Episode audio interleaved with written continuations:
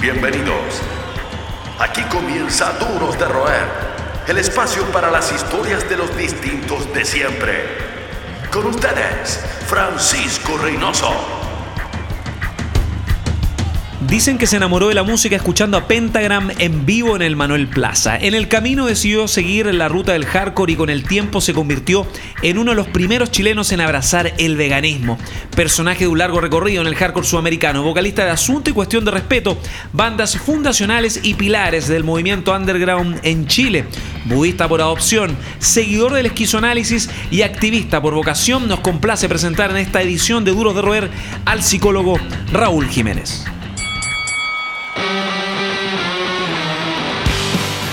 ¿Qué tal Raúl? Bienvenido a Duros de Roer, gracias por tu tiempo, por estar acá. Hola Pancho, gracias por tan pomposa bienvenida, ¿no? Suena... Está documentada. Claro, gracias. Oye, ¿es verdad que fuiste el primer vegano del circuito underground chileno? ¿Esto, ¿Eso es mito o realidad?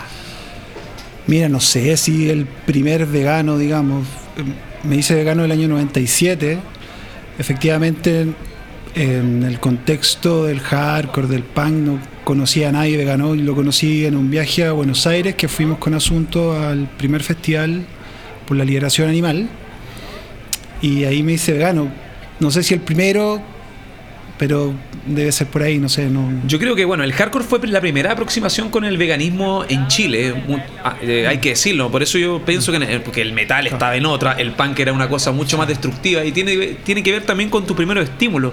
El hardcore yo recuerdo que fue como la primera señal para tomar opciones diferentes en cuanto a estilos de vida, opciones eh, personales.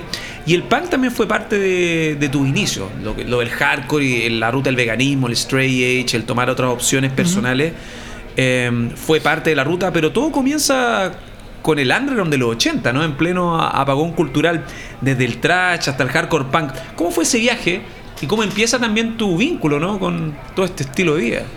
Bueno, fue gracias a un primo mayor, yo tenía como 12 años más o menos, y ellos se juntaban allá donde vivía en Recoleta, eh, con un grupo de chicos que escuchaban trash, punk. En, esos tiempos como que se, eh, se solía escuchar todo tipo de música, ¿no? Así como está todo mezclado, death metal, trash, punk. Y ahí, eh, gracias a ellos, con, eh, conocí a las primeras bandas, Slayer, Creator, Simulation de repente, cosas así. Y algo de punk, pues, ahí conocí, no sé. Esto fue a finales de los 80. Claro, en el Manuel Plaza, yendo a tocata ahí a. O sea, alcanzaste a ir al Manuel Plaza. Sí, pues, sí, sí. Este como ritual underground, era bien violento el tema. Muy violento, me, yo era un pendejo, me llamaba mucho la atención. En un momento encienden la luz, estaba todo repleto de humo, era una cuestión así todo el mundo escupiendo a los, a los que eh, tocaban. Un ritual odioso que duró hasta los 90. Exacto, exacto. Oye, y cuenta la leyenda que en el colegio ya está ahí con tu parche institucionalizado Sí, de claro. fan de Pentagram. O sea, desde que fui la primera vez, me gustó la banda, me compré el parche y tenía ahí una chaqueta. Igual era impactante era una banda de la factura de Pentagram en la época, ¿no? Para la gente que no cacha, Pentagram, No. la banda del Anton, eh, de Criminal, músico de larga Sí. data y que era una banda con nivel internacional para la época. Claro, y aparte yo, cabro chico, séptimo básico, en un colegio de cura, el Murialdo, con Eso un es un parche detalle. de pentagram, sí, era algo. No, sé, no le tomaba el peso en aquella, en aquella ¿Y qué te decían en un colegio cura andar con un parche, con un pentagrama, o un, parche con bandas metaleras? Es que en realidad no. no cachaban nada. Eran solo las letras de pentagram, entonces pasaba piola, ¿no? Oye, em, bueno, em, aparte de eso, eh, te, te sen- te sentiste alguna vez que te miraban como bicho raro por la música que escuchaba y te importaba? Porque es importante, valga la redundancia, eh, situar como lo que era la época. Ahora todo está como más aceptado y más información, Claro. pero Colegio Curas, en los ochentas, con todo el apagón cultural, en plena dictadura, Sí. ¿te sentías realmente como un personaje, como un bicho raro en esa época? no, compadre. ¿Te Eh, importaba en cierta medida? Es que no tenía mucha conciencia de, de la. De, nunca me sentí diferente, digamos. Entonces, en ese sentido, yo tenía mis amigos, eh, era, no era alguien así como aislado del curso, por lo tanto, eran gustos distintos nada más. Y, y aparte que, así como me empezó a gustar el metal a mí, a otros compañeros también, por lo tanto ahí. O sea, igual empezamos- pares. Claro, claro. Son los que mantienen encendida la llama del rock. Seguimos conversando con los duros de roer. Lo que escuchas es eh, Duros de. Estamos con el psicólogo, también eh, vocalista hardcore, miembro de la comunidad, miembro activo de la comunidad underground chilena, Raúl Jiménez. Entrando en tu línea musical, Raúl, eres parte clave de asunto, no solo por el veganismo, el stray age, todo lo que ocurrió en el underground de los 90, una linda época que marcó escuela y ha dejado un legado con bandas hasta hoy. ¿Qué podríamos decir eh, de eso, ¿no? del legado de asunto, de tu aprendizaje y también tu inserción y tu aporte en el circuito desde los inicios, desde el 96 hasta ahora?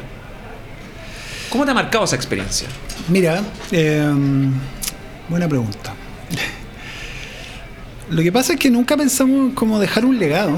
Fue algo que, que se fue dando como a poquito y sobre la marcha. Éramos eh, cabros chicos queriendo hacer algo distinto, nos entretenía tocar música, no carreteábamos, eh, tenía la suerte de que mis viejos siempre fueron eh, muy buena onda con respecto a los gustos de nosotros, por lo tanto nos daban todas las facilidades, nos brindaron una pieza, ahí creamos la primera sala de ensayo, sala de ensayo mítica ahí en Recoleta en el Salto, donde tocó, qué sé yo, Eternidad, Autocontrol, por ejemplo, en algún show que no se realizó acá en, Santiago. Entonces, eh, eh, la banda se fue gestando de a poco y casi desde, desde la nada, digamos, ¿no? Entonces, efectivamente, acá en Chile no existía como un, sonido en donde se mezclara eh, el hardcore como old school con algo más metálico, así. Entonces, prácticamente, y con una voz así como gutural, no existía acá en Chile. Yo creo que dentro de la escena hardcore, strike, fuimos como los primeros. Y bueno, se dice por ahí que algún disco de asunto es, considerado como escuela y qué sé yo. Realmente eso nunca fue nuestra intención.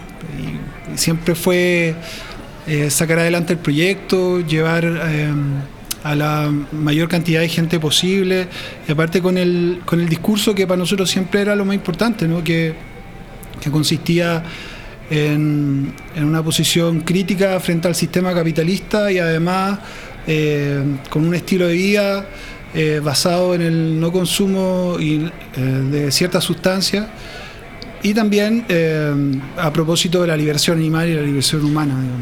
Son, todo lo de la, liberación animal, em, el tema también de las opciones de estar desintoxicado en todo sentido, desintoxicado de los vicios que tiene el sistema, em, son tópicos bien recurrentes. Ahora hay una, hay una comunidad, hay una generación mucho más empoderada, mucho más informada, pero estamos hablando de los 90.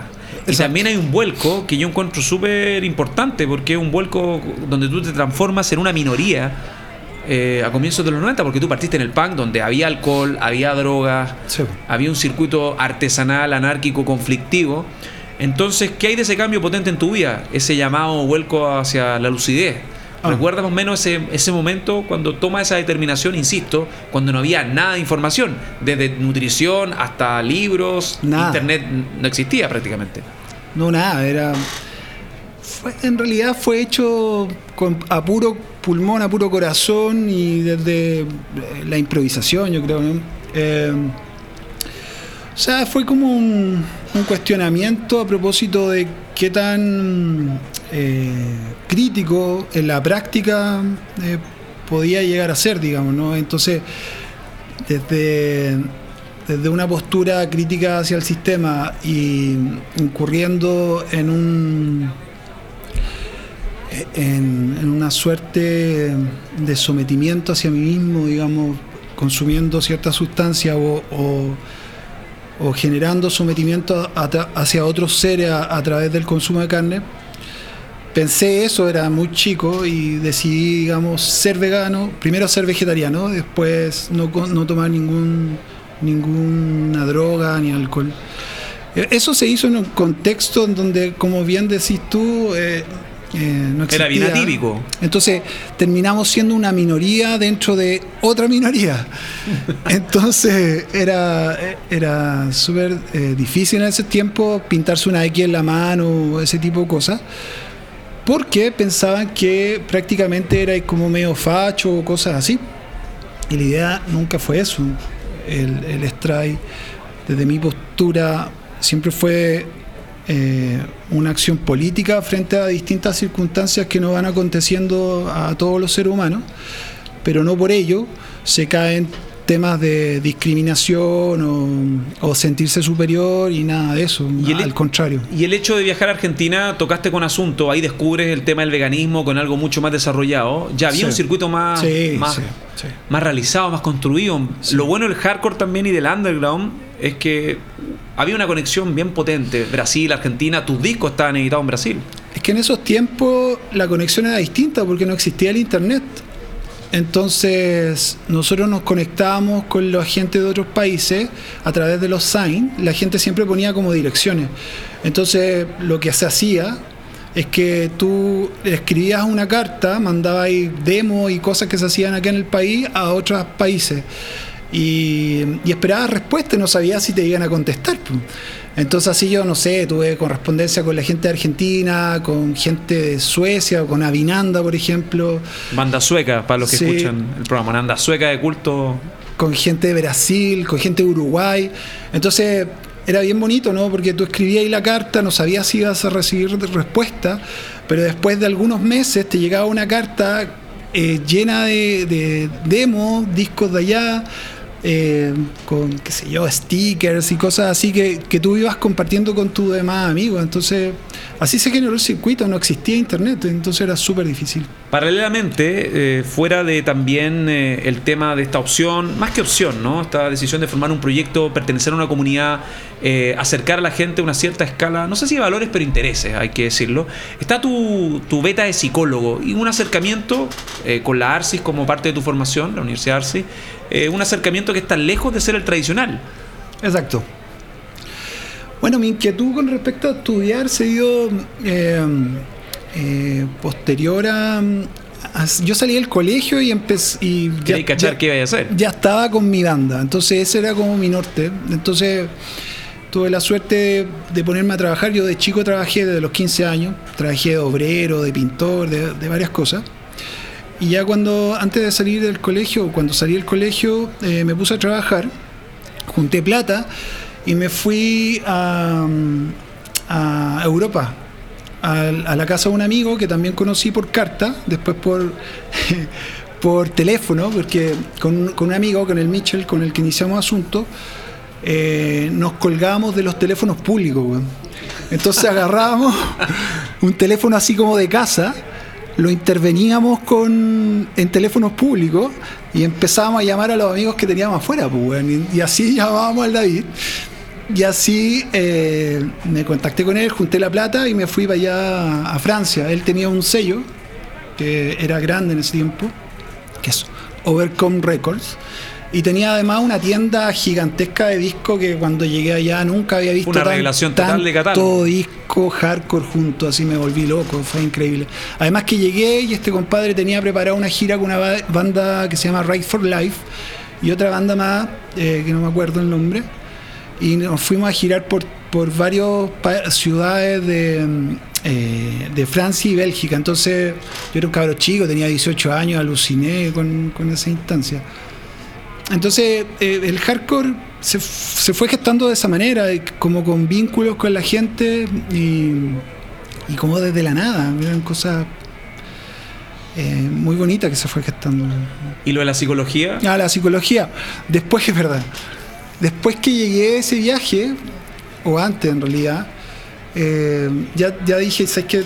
Tengo que estudiar, ya tengo 18, 19 años y siempre quise estudiar algo humanista pensaba en filosofía o en sociología y de repente me encontré con psicología que dije, mucha mezcla como las dos cosas, apunta también al tema como más social, que siempre esa fue mi, visión de por qué quería estudiar. Y rendí la prueba de actitud en ese tiempo, pero eh, muy punk, no quise postular a ninguna, a nada en realidad, porque... ¿Y te fue bien? Eh, sí, sí, relativamente bien, por un chico de de una población sin, sin ningún... No, bien, bien. Sin preuniversitario y esas cosas.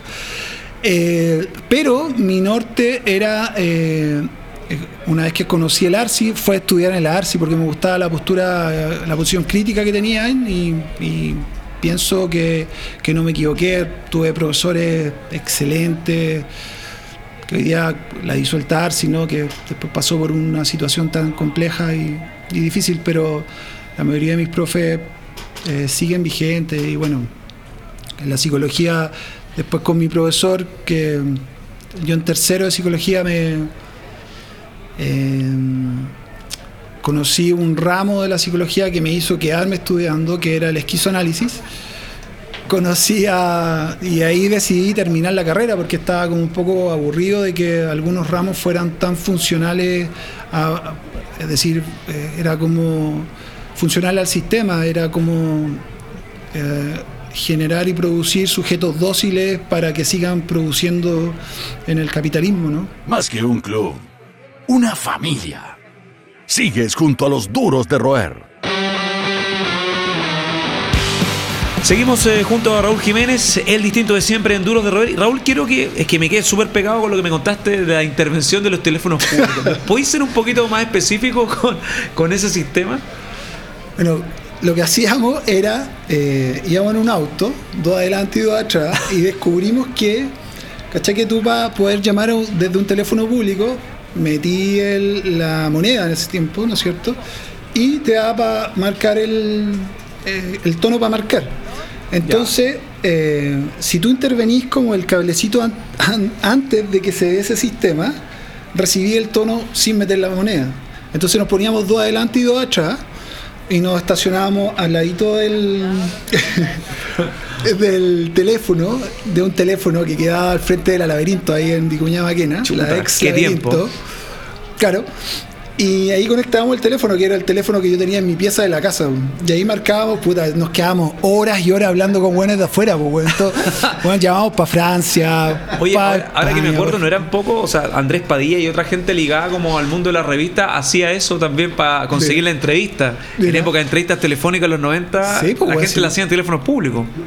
Otros tiempos, ahora está Ya, Skype y bueno, Esto era eh, boicoteando a la CTC.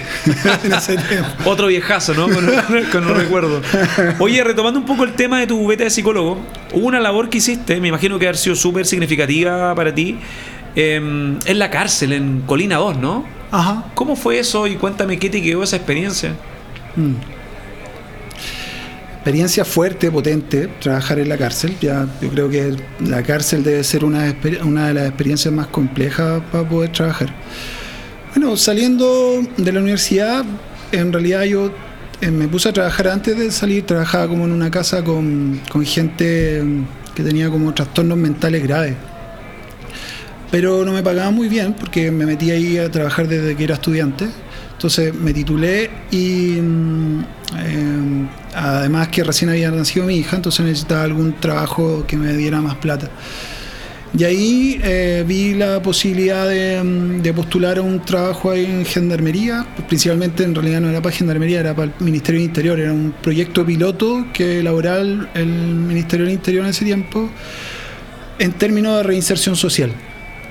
Y bueno, fue una experiencia compleja, difícil. Trabajar en, la cárcel más peligrosa de Chile siempre es una escuela potente. Bueno, y las cosas que pasaban ahí diariamente era complejo. Eh, pero sabes que pese a eso, tuvimos un acercamiento súper interesante con la gente que está recluida eh, en ese en la cárcel, que al final eh, simplemente es lo que mm, son como los desechos, digamos, que tiene este sistema capitalista, ¿no? Que en el fondo la cárcel es como eh, un espacio eh, que el sistema tiene en donde se esconden las problemáticas sociales que acontecen diariamente, ¿no? Entonces, casi siempre se trata de, de, de como buscar un culpable, a propósito de lo que está aconteciendo, pero no se va como a la fuente, y la fuente son la inequidad que existe, la fuente y el real problema es que existen muchas diferencias entre clases sociales y que si hablamos de gente ladrona podemos ver como los bancos nos roban diariamente. Ah, no, podríamos estar hasta mañana hablando de, de- Exacto, pero existe ahí. la negligencia, por decirlo de alguna forma bien. Pero existe ahí un- una suerte de estigmatización, de Mm. estigmatización, y que, claro, siempre la gente pobre es la que paga el pato. Aparte, te- me imagino esa experiencia te brinda una, una oportunidad más macro. O sea, perdón, una foto, perdón, una foto más macro del sistema porque partiste bien joven. Súper joven. Y, y la cárcel es como un espacio como en miniatura donde se da como las mismas problemáticas que se que ocurren a nivel social fuera de la cárcel, ¿no? Entonces están, no sé, pues, están lo- la, gente que explota a los otros, están los jefes, ¿cachai? De, de la- de los- de los módulos, que son tan explotadores como cualquier otra empresa, digamos, explotadora. Eh, están los esclavos, que son como los súbditos, digamos, de esto, y se da una temática súper súper exagerada de lo que acontece diariamente en, en- en- acá afuera, digamos, ¿no? Es, es- potente la cárcel, es como una cuestión súper compleja, no sé, todos los días veis mucho herido, peleas por donde recorras, eh, mucha violencia, es como, viste que allá se estila la cuestión del ser vivo, O sea, es sobrevivir. Es sobrevivencia. Entonces, en ese, en ese mundo, el que pestañea pierde, compadre.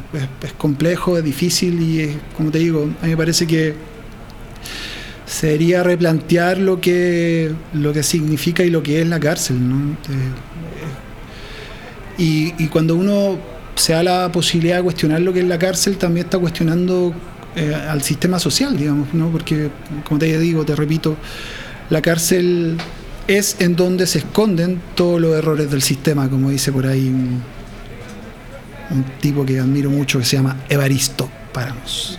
Y Evaristo va a ser parte de las canciones que hay que programar en un rato en eh, Duros de Roer. Pero casi cerrando este bloque, hablando de aprendizaje también, de experiencias en todo sentido, fuera de esta dimensión que uno adquiere en, en todo el aprendizaje que uno que puede conllevar una experiencia tan al límite como trabajar en, en- la cárcel, ¿cómo es que llegas al budismo? El budismo eh, siempre, siempre he sido inquieto con respecto a, a estudiar. Bueno, así comencé con la banda, con el strike, con el veganismo. El budismo llegó a mi vida en un momento también complejo. Eh, Es loco eso, ¿no? Todas, todo como el veganismo, el strike, siempre llegan en momentos como que ha ocurrido algo que me, que me mueve que me mueve el piso de alguna manera. Y el budismo no es la excepción. En el budismo llegué gracias a una gran amiga eh, que me, mostró, me sugirió que podía conocer a un, maestro que vivía aquí en Chile, que, que el Kempo Tenzin, que, que está hace como desde los años 90 acá en Chile. Y mm, llegué eh, estudiando un poquito la filosofía, que después de profundizar harto, hoy día te puedo decir que, que, es súper cercana a ciertos autores que admiro mucho, como Francisco Varela, por ejemplo, mm, bueno, todos los autores de la fenomenología, por ejemplo. Eh, el, el- budismo es súper bello porque te entrega filosofía y además te entrega un modo de, de acción, un modo de abordar la vida, una ética hacia la vida eh, y además una práctica. Entonces con el budismo eh, se puede profundizar en aquello que en la filosofía tú podías estudiar. Eh, el budismo te entrega esa posibilidad. A mí me gusta más entender el budismo como una psicología en realidad. Y, al Buda histórico que el Buda Shakyamuni como, como un gran filósofo, un gran psicólogo en realidad. Lo que, hay, lo, que, lo que hicieron ellos y lo que hacen todavía es eh, realizar un estudio profundo de cómo opera la mente y en definitiva cómo opera el ser humano. Y eso me voló la cabeza y me sigue volando la cabeza hasta el día de hoy.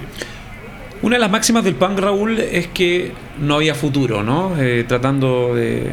haciendo un ejercicio retrospectivo de los inicios de este movimiento, pseudo movimiento, como quieran etiquetarlo. ¿Piensas que en verdad no hay futuro? Eh, eh, es que primero hay que hay que definir lo que querían decir ellos con respecto a esa frase. A mí me parece que ahí tenéis que como, como focalizarte solamente en, en, lo que ellos querían decir con el No Future, ¿no? que popularizó los Sex Pistols. Y primero pensemos quiénes fueron los Sex Pistols. Pues, bueno. Entonces pensamos en Sid Vicious como, como en el icono del punk o Johnny Rotten, qué sé yo. Bueno, todos sabemos, la gente que, que, cacha de punk sabe que los Sex Pistols eran una un producto. Exacto, un producto que, que, ¿cómo se llama? Malcolm McLaren. Malcolm McLaren. Claro, fue quien, quien se dedicó a vender. El estratega atrás la, Exacto, y que, esta banda. y que dista mucho de posturas punk, como por ejemplo los Crash, o por ejemplo el mismo Yellow Biafra en Dead Kennedys, ¿no? en donde no, podía, no, no existe como esa visión del punk como autodestructiva, que, que fue lo que a mí me llevó a, y que también tenía como esa idea cuando tenía 14 años o 15 años, digamos, ¿no? que pensaba que eso era el punk, y, pero y en un momento yo lo dije, chuta, no, no, tiene nada que ver una cosa con la otra, porque me tengo que estar autodestruyendo, que eso me derivó a, a, mi inicio en el strike. Entonces, si tú te ponías a leer, eh, no sé, eh, eh, letras de Dead Kennedy, de Dead Kennedys, o letras de Black Flag, o letras de um, Crash, o letras de, um, qué sé yo, de Seven Seconds, encontrar con una postura totalmente distinta hacia la vida, que no, no tiene nada que ver con, con lo que dice Johnny Rotten y compañía limitada. Sobre todo Seven Seconds, una carga bien positiva, fuera del, del apego político de los Dead Kennedys y la, Exacto. la, la intransigencia de los Black Flag, y lo lindo del punk, ¿no? De todos estos manuales eh, de estilo que uno aprende con la música, y nada mejor que la música con el mensaje, que es parte de lo que tú también has construido con Asunto, eh, con tu carrera también, con el eh, oficio, carrera, tu profesión de psicólogo, que eh, entiendo también dejas, una, dejas historias de por medio, analizas líneas de tiempo y eso es parte de, de lo que has ido aprendiendo también con cada persona que asiste a tu, a tu centro, ¿no? Uh -huh. ¿Te consideras un duro de roer, Raúl? ¿Qué es ser un duro de roer, Pancho? Para nosotros un duro de roer es un distinto de siempre, un tipo que, una persona que decide vivir bajo sus propios términos, bajo sus propias ideas y, traza, un, camino propio. Creo que, no, no creo, pienso que um, en realidad esa fue como mi inquietud siempre que me fui involucrando en algún movimiento desde chico, en realidad, ¿no? Era como no seguir las pautas sociales, lo que está establecido y ser un poco rupturista en ese sentido porque no me gustaba la realidad como estaba planteada, eh, porque realmente yo estudié para poder eh, seguir desarrollando la línea política que, que, venía haciendo desde los 12 años. Y evidentemente con los estudios fui de alguna manera aprendiendo más y sigo en esa misma vía, aprendiendo siempre. Si es eso ser un duro de roer, sí, pues soy un duro de roer absolutamente y, soy parte de la crew entonces. Esto fue Duros de Roer Podcast. El club de los distintos de siempre.